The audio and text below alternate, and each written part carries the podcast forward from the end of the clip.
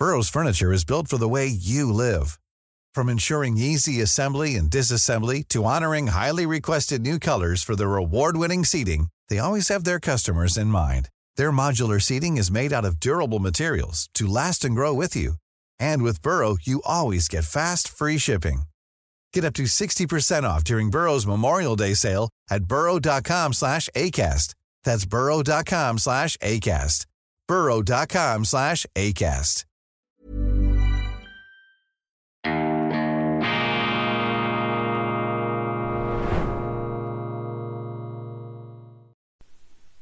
Grüezi miteinander, ganz herzlich willkommen, meine sehr verehrten Damen und Herren, bei Weltwoche Daily. Die andere Sicht, unabhängig, kritisch, beschwingt und gut gelaunt, selbst bei bitterster Winterkälte und in den allerfrühesten nachtschlafenden Morgenstunden. Ich begrüße Sie aufs allerherzlichste und aufs wärmste hier in der guten Stube, schweizerische Ausgabe am Montag, dem 12. Dezember 2022. Ein neuer Tag, eine neue Woche, eine neue Chance. Wir haben die Perspektive wieder vor uns. Alle Möglichkeiten, fast alle Möglichkeiten stehen uns offen. Der Adventskalender, meine Damen und Herren, äh, einige Türchen könnten, konnten übers Wochenende geöffnet werden, äh, Nummer 11 und 12 gestern und heute die 11, das internationale Komitee vom Roten Kreuz, eine der äh, hoch angesehensten und auch segensreichsten Institutionen der Schweiz. Mich beeindruckt das IKRK sehr stark und immer wieder. Und es ist Ausfluss und man könnte auch sagen, so etwas wie die Gralshüterin der schweizerischen Neutralität, die Rotkreuz-Organisation in Genf. Jene Organisation, die eben zeigt, dass Neutralität Solidarität ist. Und gerade jetzt die Neutralität, also die Fähigkeit, das zu tun, was man in einem Krieg eben überhaupt nicht tun möchte, nämlich unparteiisch bleiben, das widerstrebt ja eigentlich unseren innersten Empfindungen, wenn man angesichts des Unrechts, das es in einem Krieg immer gibt, sich empört, möchte man sich ja auf eine Seite schlagen. So ist es vielen ergangen und ergeht es nach wie vor vielen bei diesem fürchterlichen Ukraine-Krieg. Aber eben das IKRK, das Neutralitätsprinzip, das durch das IKRK verkörperte Neutralitätsprinzip, hält einen hier auf Distanz zu seinen Emotionen, zu diesen moralischen Empfindungen und auch zu diesen moralischen Rasereien, die einen davon tragen können. Je länger ich darüber, darüber nachdenke, umso imponierender dieses Rote Kreuz. Wir hatten vor einigen Monaten, vor nicht allzu langer Zeit, ja das große Interview mit Peter Maurer, dem damals abtretenden IKRK-Präsidenten zum Ukraine-Krieg, wo er viel Bedenkenswertes gesagt hat und auch sehr Provokatives, unter anderem, dass die Medienberichterstattung über diesen Krieg dem Geschehen auf den Schlachtfeldern überhaupt nicht gerecht werde. Dass also eine enorme Fallhöhe besteht zwischen der Berichterstattung in den Medien und äh, dem, was tatsächlich das IKRK auf dem Boden in der Ukraine erlebe. Die wichtigste Aussage damals für mich, die wichtigste Aussage war, dass dieser Krieg geprägt ist vom Bemühen auf beiden Seiten, das humanitäre Völkerrecht einzuhalten. Das humanitäre Völkerrecht einzuhalten, dass die Zahl der militärischen Toten viel, viel höher sei, auch im Verhältnis überproportional höher als die Zahl der zivilen Toten und dass eben die äh, Kriegsparteien tatsächlich äh, alles versuchen, um die Zahl der zivilen Opfer möglichst tief zu halten, auch die russische Seite. Und das, meine Damen und Herren, das hören Sie, das lesen Sie nirgends, außer in der Weltwoche. Und wir haben uns das auch nicht einfach ausgedacht oder aus den Fingern gesogen, sondern wir stützen uns ab auf Autoritäten. Natürlich ist auch ein IKRK-Präsident nicht ein Orakel der Wahrheit, selbstverständlich nicht. Man muss auch diese Aussagen immer wieder kritisch auf die Waagschale werfen und legen. Aber hier, das sind doch sehr, sehr deutliche Aussagen, die er gemacht hat und die für mich eine enorme Glaubwürdigkeit besitzen und die eben auch dem widersprechen, was sie lesen können. Seien Sie vorsichtig. Ich glaube fast nichts, was ich da aus der Ukraine höre, auch bei Gräueltaten. Von Anfang an habe ich gesagt, das ist dermaßen Propaganda gefärbt bei angeblichen und tatsächlichen Gräueltaten, ob es die gegeben hat, wer sie begangen hat. Und wir waren ja an einem Punkt, wo man nicht einmal mehr die Unschuldsvermutung äußern durfte. Stellen Sie sich das einmal vor, da entfernen wir uns vom Rechtsstaat. Also das IKRK, Gegenstand unseres Adventskalenders, Sie äh, müssen unbedingt anhören, was äh, Gottfried Locher dazu zu sagen hat, die theologische, die biblische Würdigung des Internationalen Komitees vom Roten Kreuz. Und heute, ich habe das Türchen natürlich schon aufgemacht, ähm, als ich aufgestanden bin hier, Pippi Langstrumpf. Ich habe es auch noch nicht jetzt erforscht, was äh, Godi Locher sagt. Was hat es mit Pippi Lotti ist? Äh, Pippi Lotti. Mit Pippi Langstrumpf, entschuldigen Sie, mit Pippi Langstrumpf und der Bibel auf sich die Nachrichten, was sind die äh, Schlagzeilen, was beschäftigt die Medien, abgesehen vom Favoritensterben an der WM in Katar, Brasilien ausgeschieden, Marokko auf magistrale Art und Weise als erstes afrikanisches Team im Halbfinal, die haben ja die Spanier geschlagen.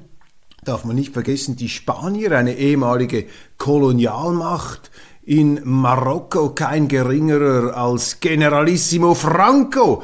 Das äh, ist ja in den äh, Nebelschwaden der Geschichte längst untergegangen. Generalissimo Franco war der Kriegsheld der Spanier als äh, Conquistador, könnte man sagen, als kolonialistischer Wüterich ist er in Marokko in den Augen der Spanier, wenig in den Augen der Marokkaner, als Held ähm, hervorgegangen. Und er war damals übrigens einer der jüngsten Generale, ich glaube nach Napoleon der jüngste General in der europäischen Geschichte überhaupt. Dann ein faschistischer, könnte man sagen, oder ein katholisch-faschistisch geprägter Autokrat, ein Diktator in Spanien, der es allerdings geschafft hat, das muss man ihm auch wieder zugute halten, der es allerdings auch geschafft hat, sein Land aus dem Zweiten Weltkrieg herauszuhalten, der ähm, Hitler könnte man sagen, über den Tisch gezogen hat, äh, durch Zögern und Hinausstüdeln sich äh, eben nicht hat ein, mh, hm, hineinziehen lassen von den Nationalsozialisten in den Zweiten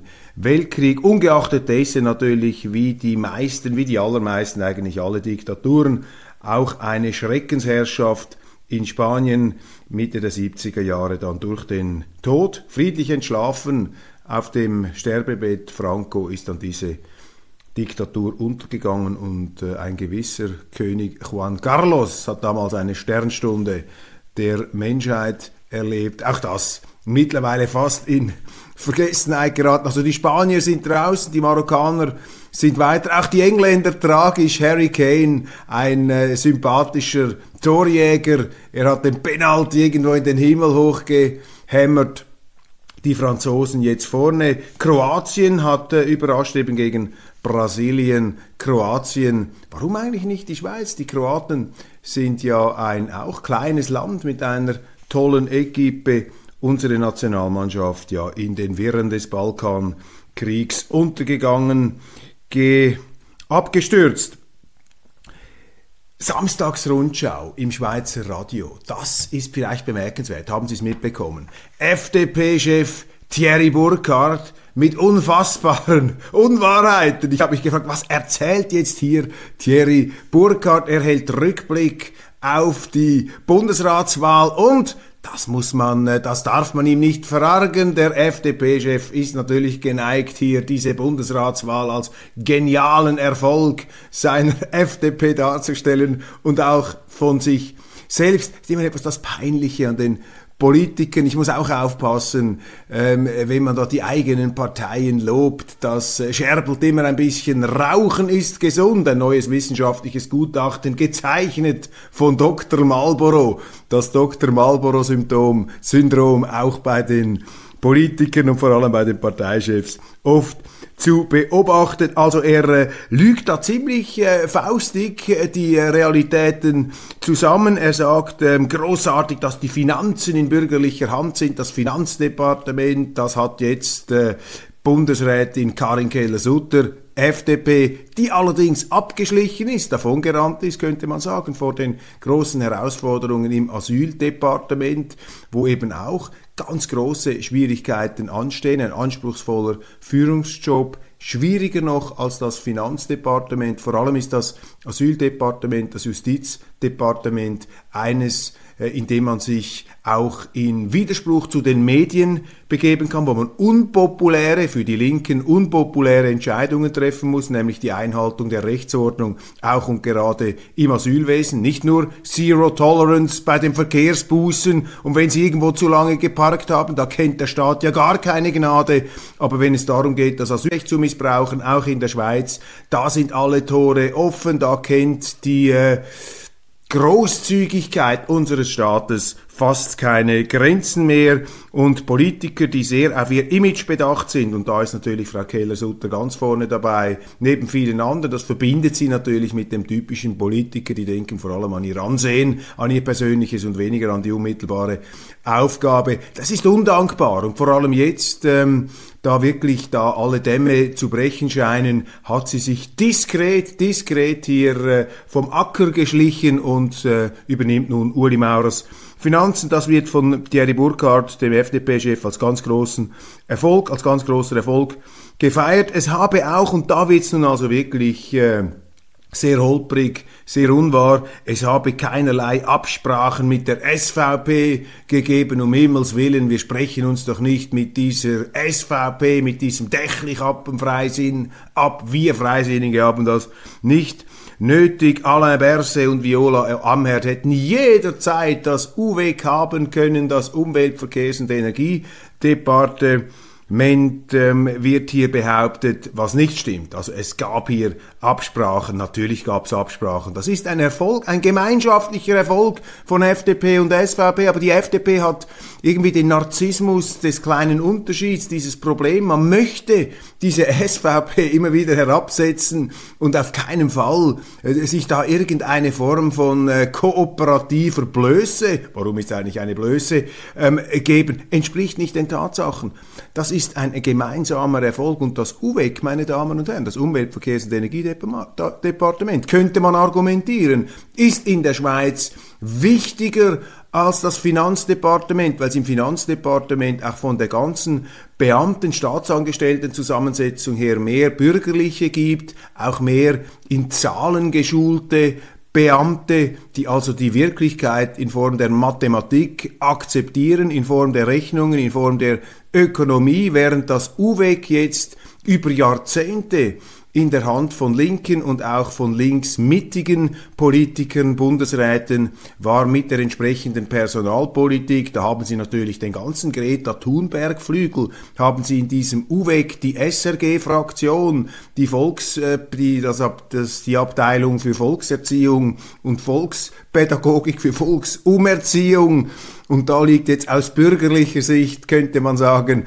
einiges mehr im Argen als im Finanzdepartement. Also dieses UWEG, das jetzt unter der Kontrolle ist äh, von Bundesrat Albert Rösti. Man muss sich an diese neue Formulierung noch gewöhnen äh, vom Bundesrat Albert Rösti. Das ist sicherlich auch eine harte Nuss da für die äh, Liberalen und für die Konservativen. Die SVP wird jetzt kritisiert, auch das in den Medien, weil sie klare Forderungen an ihren Bundesrat stellt. Da wird schon Stimmung gemacht, auch der Versuch hier der Vereinnahmung des linken Mainstreams von Rösti. Mal sehen, wie das herauskommt. Das UWEC auf jeden Fall kontaminiert seit Jahrzehnten durch SP und ähm, Mitte, ja, Burkhardt, der das alles nicht zur Kenntnis nehmen will. Dann die Neue Zürcher Zeitung, auch interessant, das äh, offizielle oder inoffizielle Parteiorgan der äh, Freisinnigen, der FDP auch immer wieder dabei, wenn es darum geht, dem äh, Konkurrenten, der ja eigentlich auch Partner ist, der SVP, eins reinzubrennen, eins auszuwischen, etwas äh, naserümpfend, die eigene elitäre, eingebildete Überlegenheit hier zelebrierend. Die äh, NZZ am Sonntag, glaube ich, hat geschrieben, dass Uli Maurer, der nun äh, zurücktretende Bundesrat, abgetretene, zurück äh, nach 14 Jahren in den Ruhestand gegangene Bundesrat, dass der jetzt Wahlkampf betreiben müsse für die SVP. Ganz wichtig. Und damit ist natürlich die Botschaft auch verbunden, dass die SVP keine relevanten Köpfe habe für diesen Wahlkampf. Also dieses Lob von Uli Maurer ist auch so ein kleiner Seitenhieb natürlich gegen die SVP. Also Sie sehen, die Medien haben sich noch nicht ganz erholt hier von diesem planerischen Erfolg der Volkspartei in den Bundesratswahlen. Denn das, ich glaube, das kann man rückblickend jetzt auch sagen, aber ich weiß, das Dr. Marlboro-Syndrom, äh, wenn ich hier als SVP-Mitglied das lobe, äh, klingt das natürlich etwas schief in der Landschaft, scherbelt das ein bisschen, aber es entspricht, äh, so bilde ich mir ein, meiner aufrichtigen Überzeugung, nein, dass äh, die SVP hier wirklich planerisch gut gearbeitet hat. Man war exzellent vorbereitet auf diesen Rücktritt von Uli Maurer. Man hat auch, nur ein Detail, die Briefe wo es darum ging, dass sich Bewerber, Nachfolger äh, melden konnten. Diese Briefe gingen sofort raus. Man hat eine Findungskommission gemacht. Ganz im Unterschied zur SP, die überrumpelt wurde vom Rücktritt ihrer äh, Bundesrätin Simonetta Sommaruga, die dann mit persönlichen Gründen argumentiert hat, die ähm, ja vielleicht auch etwas ähm, ja, man will sich da nicht weiter äußern, weil das sind sehr äh, private äh, Vorgänge, aber auf jeden Fall wirkte dieser Rücktritt ähm, nicht gut orchestriert und auch organisiert und begleitet von der Parteispitze bis hin dann auch zur wilden Kandidatur von Daniel Josic, der übrigens noch einen Kapitalfehler gemacht hat. Er hätte sich natürlich nach dem ersten Wahlgang zurückziehen müssen, nach den 58 Stimmen. Da hätte er ans Rednerpult treten müssen um zu sagen, ich stehe nicht zur Verfügung, ich habe ja meine Kandidatur zurückgezogen, ich lasse den beiden Frauen den Vortritt. Das wäre eine heldenhafte Tat gewesen aus der Sicht seiner SP und hätte ihn vor allem dann zum logischen Kandidaten des nächsten Bundesratsdurchgangs nach dem Rücktritt, nach dem sich abzeichnenden Rücktritt von Alain Berset gemacht. Die SP-Spitze, die sich jetzt bemüht, Berset äh, zu stärken und zu besingen und ihn als starke Figur äh, darzustellen. Dabei ist er eine lame duck, selbstverständlich. Und Josic hätte sich hier in Pole Position bringen können, aber er saß schweigend wie ein Stumm dummer Buddha im Nationalratssaal und hat den äh, Triumph vielleicht still für sich genossen, dieser 58 Stimmen. Vielleicht glaubte er noch tatsächlich gewählt zu werden, aber indem er eben nicht hingestanden ist und gesagt hat, ich stehe nicht zur Verfügung für diesen Bundesrat, bitte wählt mich nicht, gebt eure Stimmen einer Frau auf dem SP-Ticket. Das hätte er sagen müssen, aber vielleicht auch schon verführt vom Kelch der Macht, der da ihm von den Speckstücklein da eines, eines Bundesratsböstchens, was ihm da schon etwas durch den Mund gezogen wurde, hat er das nicht gemacht. Übrigens, die SVP hat einige Köpfe für den nächsten Wahlkampf. Man wird sehen, wo sie allerdings Probleme hat. Die SVP ist bei der Suche nach Stimmen, das lesen wir jetzt ähm, für die äh, Unterschriften für das Referendum gegen das Stromfressergesetz, gegen diese etwas ähm, abgemilderte Form des CO2-Gesetzes, das an der Urne abgeschmettert wurde.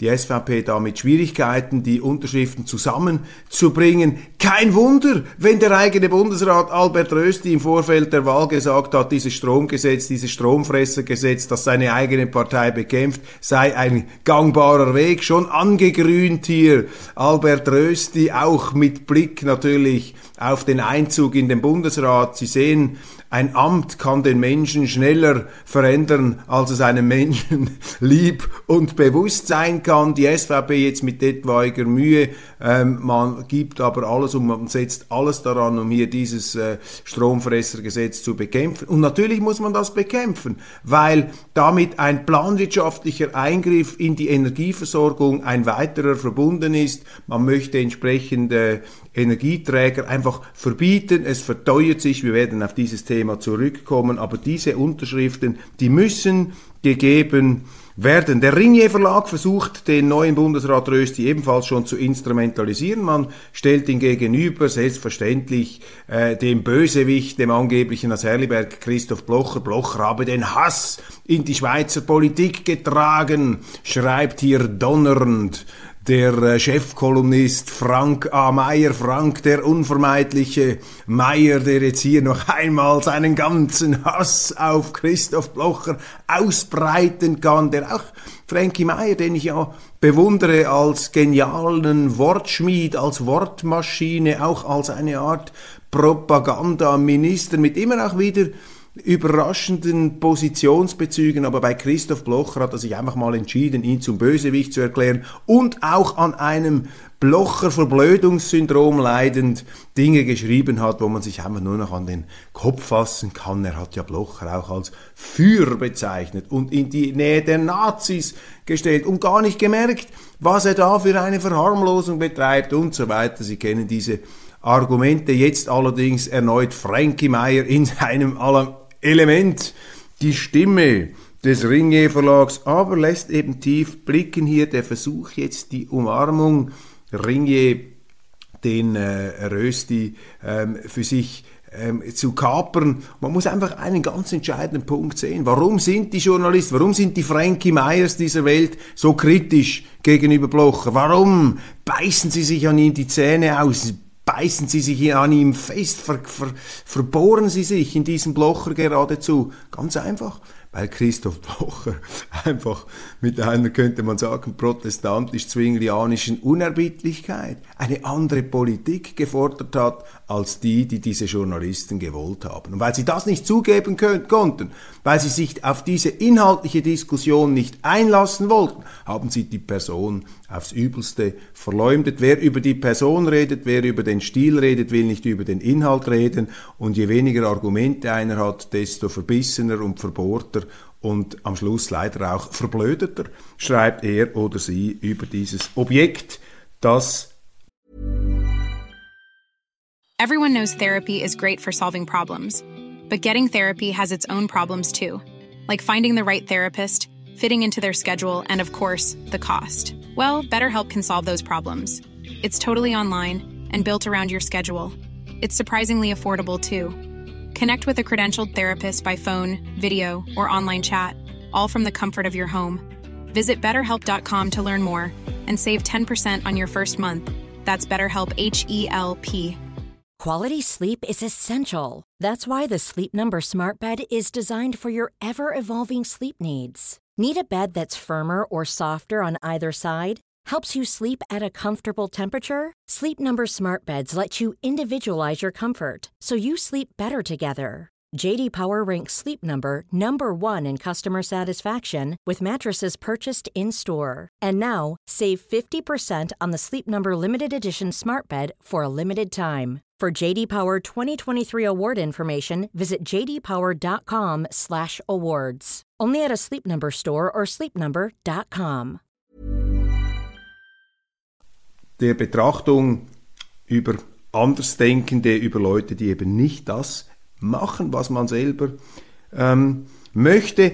Auch noch ein Thema, das aufgekommen ist, das man erwähnen sollte übers Wochenende dass jetzt äh, sich die Medien allmählich bewusst werden nach der Bundesratswahl, dass es einen Stadt-Land-Graben in der Schweiz gibt. Das ist ja jetzt in aller Munde. Stadt-Land-Graben, wir haben die ländlichen Bundesräte, wo sind eigentlich die Städte geblieben? Und der Stadt-Land-Graben habe den Rösti-Graben zwischen der Romandie, also nicht den Albert-Rösti-Graben, aber den Rösti-Graben zwischen der Romandie und der Deutschschweiz ähm, abgelöst. Erinnern Sie sich, meine Damen und Herren? Als eine gewisse SVP vor ein paar Monaten den Stadt-Land-Graben, zwar vor, einem, vor über einem Jahr schon, den Stadt-Land-Graben zu einer der ganz großen ähm, Konfliktlinien, zu der Konfliktlinie erklärt habe, haben die gleichen Medien gelacht und den äh, und da voller Unverständnis den Kopf geschüttelt. Interessant, auch hier eine Neubeurteilung äh, in den Medien gelesen. Jetzt endlich sind auch die Journalisten bereit anzuerkennen, die Schweiz wächst in die Breite. Auch aufgefallen, die NZZ am Samstag. Die Schweiz wächst in die Breite. Wir haben zwar Migration, Massenmigration gehabt, ein quantitatives Wachstum, aber eben kein qualitatives Wachstum. Die Produktivität pro Kopf nimmt ab. Wir werden in der Schweiz ärmer pro Kopf, trotz der Zuwanderung.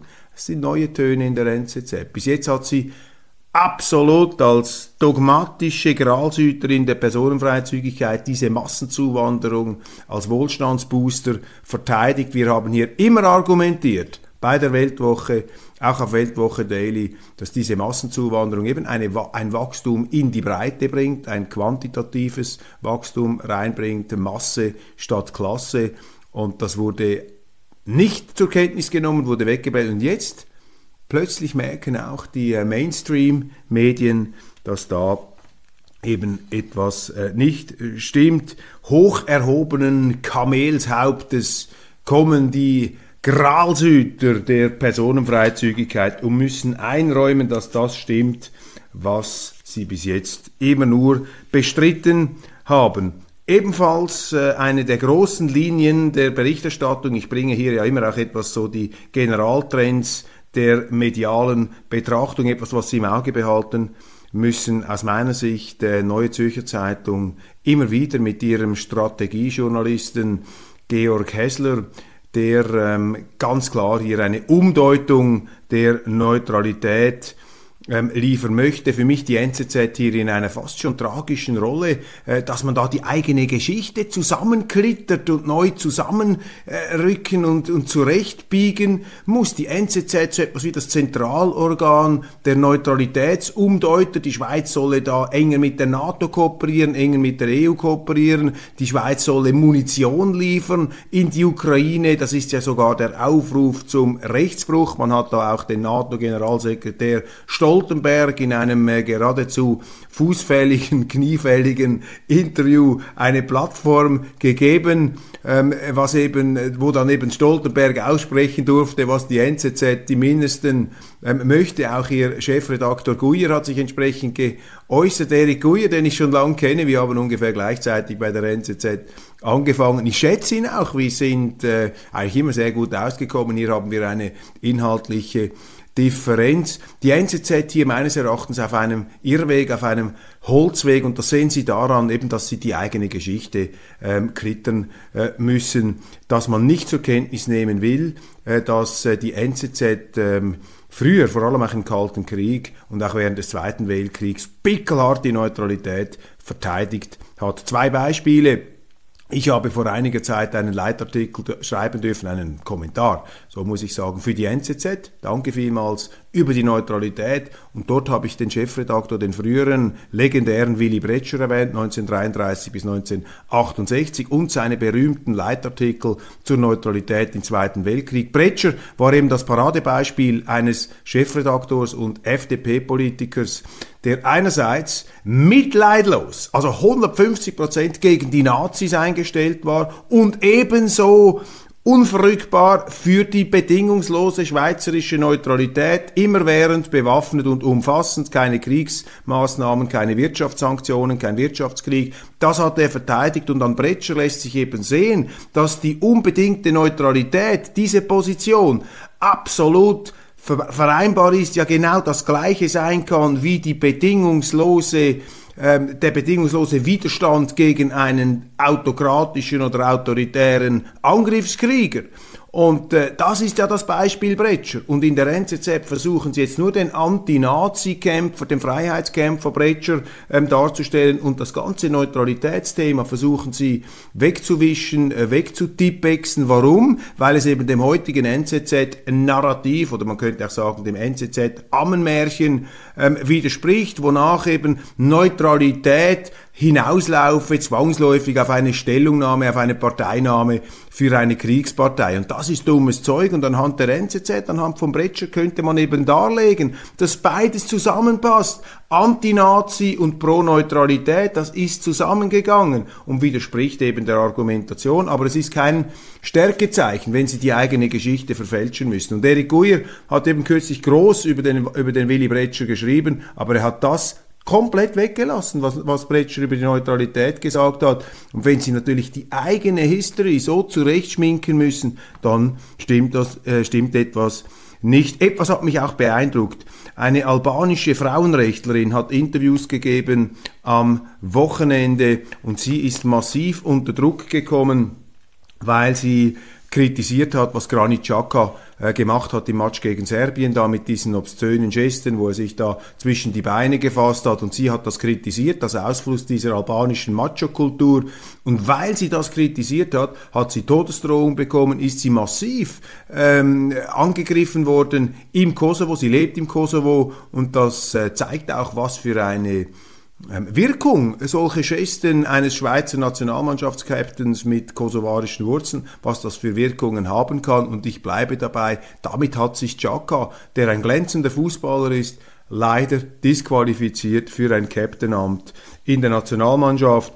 Ich weiß auch nicht, ob ich ihn als Trainer überhaupt noch aufstellen würde, denn äh, damit äh, hat er einfach gezeigt, dass er äh, sich nicht, äh, er weiß einfach nicht, was es heißt, wenn man ein Schweizer Kreuz auf dem Leibchen hat. Der ist da offensichtlich immer noch im ähm, Krieg mit der äh, äh, serbischen äh, Gegenmacht. Ich kann das alles verstehen, ich kann das nachvollziehen, aber eben die Schweiz ist ein neutrales Land und die Fußballnationalmannschaft ist eine Repräsentantin der Schweiz. Lobbyismus im EU-Parlament, riesiger Skandal im EU-Parlament. Die Vizepräsidentin dieses äh, Parlaments äh, ist unter Untersuchungs, ist in Untersuchungshaft, dass ein Säcke voller Geld ähm, gefunden worden, schreibt die Repubblica in Italien. Fünf, fünf Personen verhaftet, Hausdurchsuchungen, auch der Lebensgefährte äh, der Vizepräsidentin, ebenfalls EU-Parlamentarier, ein Gewerkschafter. Also der Hochadel der Linken, sie kommen auch aus linken Parteien, sind da zutiefst verstrickt in einen Korruptionsskandal.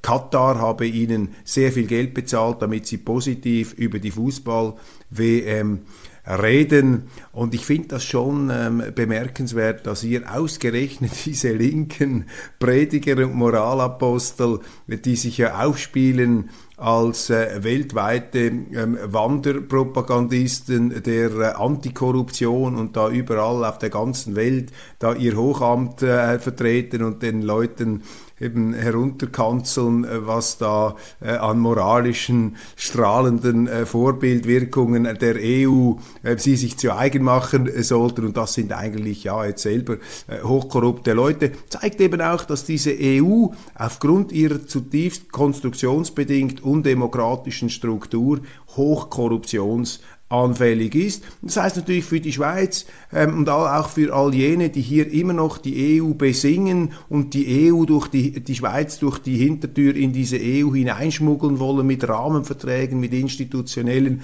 Verflechtungen, dass die doch endlich auch einmal zur Kenntnis nehmen müssen dass man die Schweiz nicht andocken sollte, institutionell anschrauben, anketten sollte an ein offensichtlich unbestreitbar korruptes Gebilde. Auch in der Schweiz kann es Korruption geben, selbstverständlich.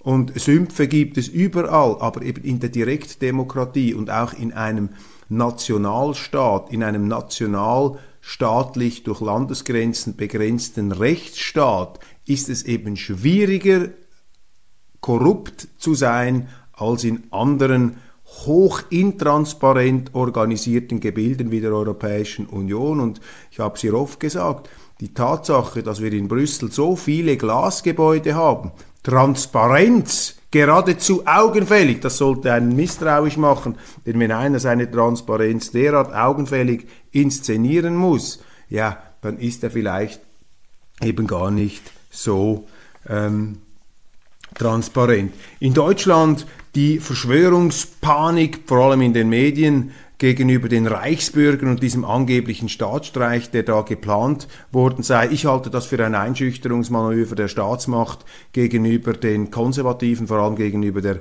AfD mit Blick auf äh, möglicherweise Bürgerproteste, auch im Gefolge einer verfehlten, äh, den wohlstandsvernichtenden Partei, äh, Politik in ähm, Deutschland hier auch äh, die Medien in einer ganz fragwürdigen Rolle. Die Staatsmacht äh, macht hier mehr Angst als das, was die sogenannten Reichsbürger da an angeblichen ähm, Aufständen geplant haben sollen. Ich werde darauf in der internationalen Ausgabe zurückkommen bzw. näher eintreten. Eine Infektionswelle rollt durch China. Das Ende der Zero-Covid-Politik war nicht vorbereitet. Dies ist die Titelstory der heutigen NZZ. Das habe ich Ihnen schon vorausgesagt. Xi Jinping konnte das und kann das nicht mehr durchhalten. Aber das Dilemma, viele der älteren Chinesen nicht geimpft, nicht geschützt, äh, haben keine äh, Abwehrmaßnahmen äh, der eigenen, ähm, ja, sind einfach dem Virus auch durch Lockdown-Politik geschwächter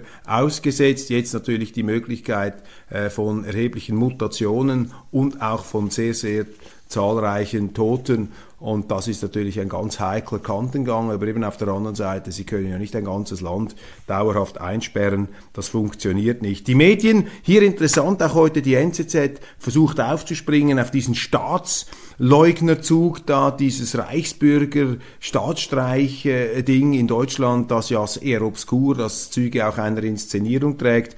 Und äh, sowohl der Blick hier mit dem äh, Faschistenjäger Fabian Eberhard, äh, Fabian, äh, der äh, ja überall, äh, wo sich äh, irgendetwas tut, sofort eine rechtsextreme Verschwörung erblickt und eine Verschwörungstheorie, aber die eigenen hat er, glaube ich, noch nicht ganz äh, durchschaut oder gar nicht, oder sagen wir mal, der Gefahr ausgesetzt, selber das zu werden, was er überall sieht. Auf jeden Fall die NZZ hier auch mit solchen ähm, ähm, Analysen und Vermutungen, aber ich kann Ihnen sagen, die Gefahr eines Staatsstreichs in der Schweiz, die scheint mir nun nicht so wahnsinnig akut zu sein. Würde nicht an dieser Front, würde ich jetzt keine Panikempfindungen entwickeln wickeln. Darf man diese WM gut finden? Ja und wie? Ja, nun endlich, auch die Medien haben es gemerkt. Am Anfang haben sie ja vorher geschrieben, die Fußball-WM in Katar, ein Debakel, jetzt darf man sich freuen. Ich meine, was sind das für Fragestellungen? Das sind Fragestellungen der engen Unterhose. Zu reden gibt auch diese Netflix-Serie mit Harry und Meghan, die da in dosierter und vielleicht bald nicht mehr so dosierter Form Gift spritzen gegen das Königshaus und sich da gemeinsam wehleidig als Opfer inszenieren, auch von Rassismus. Prinz Harry, er tut mir immer etwas leid, vielleicht äh, zu Unrecht. Ich habe so das Gefühl, weiß nicht, ob er wirklich manchmal, ob er der Schlauste ist, keine Ahnung. Vielleicht ist er auch der Megan so verfallen, dass er da einfach mit sich machen lässt, äh, was sie will. Die mittelmäßige Schauspielerin die äh, offensichtlich äh, Probleme hatte, sich da in diesem englischen Hof einzufinden, sich auch zu wenig vorbereitet hat. Sie sagte in einer dieser Folgen, ähm, ja, ähm, sie, sie habe einfach Mühe gehabt, einen Hofknicks zu machen, sie sei eher ein spontaner Mensch also auch nicht jetzt ein Ausbund an Intelligenz. Ich meine, wenn Sie einen Angehörigen des britischen Königshauses heiraten, dann haben Sie ja eine Struktur geheiratet, dann haben Sie ein Pflichtprogramm geheiratet, dann haben Sie einen Teil Ihres Privatlebens abgegeben. Und äh, wenn man natürlich mit der Einstellung da hineingeht, jetzt etwas böse formuliert, dass ich dieses, dieses, diese Einheirat in das Königshaus sozusagen als Beschleuniger meiner etwas eingeschlafenen Leinwand- und äh, Bildschirmkarriere äh, betrachte, ja, dann kommen Sie natürlich an ein Problem, weil Showgeschäft, ähm, das, die Monarchie ist auch ein bisschen Showgeschäft, aber nach sehr strengen Regeln und nach anderen Regeln, wie sie eben bei B-Serien auf äh, amerikanischen Fernsehstationen gelten. Und diesen Übergang scheint da die gute Meghan nicht ganz realisiert zu haben. Und jetzt muss natürlich das ganze britische Königshaus hier irgendwo als, äh, ja, was sind da die gängigen Vorwürfe, als rassistisch dargestellt äh, werden. Ich glaube, jedes Mal, wenn dieses Wort fällt, hier muss man schon einmal präventiv sehr, sehr misstrauisch werden. Meine Damen und Herren, danke Ihnen ganz herzlich für die Aufmerksamkeit äh, heute Morgen. Das sind die Nachrichten, auf dem auch die großen Tendenzen. Ich äh, wünsche Ihnen einen wunderschönen guten Tag. In Bern steht die letzte Sessionswoche bevor und äh, ich hoffe, wir sehen uns morgen wieder, auch beim Öffnen der Adventstürchen. Machen Sie es gut, einen wunderbaren Start in diese vorweihnachtliche, immer, äh, ja, Weihnachten rückt näher, äh, Woche. Machen Sie es gut, bis morgen.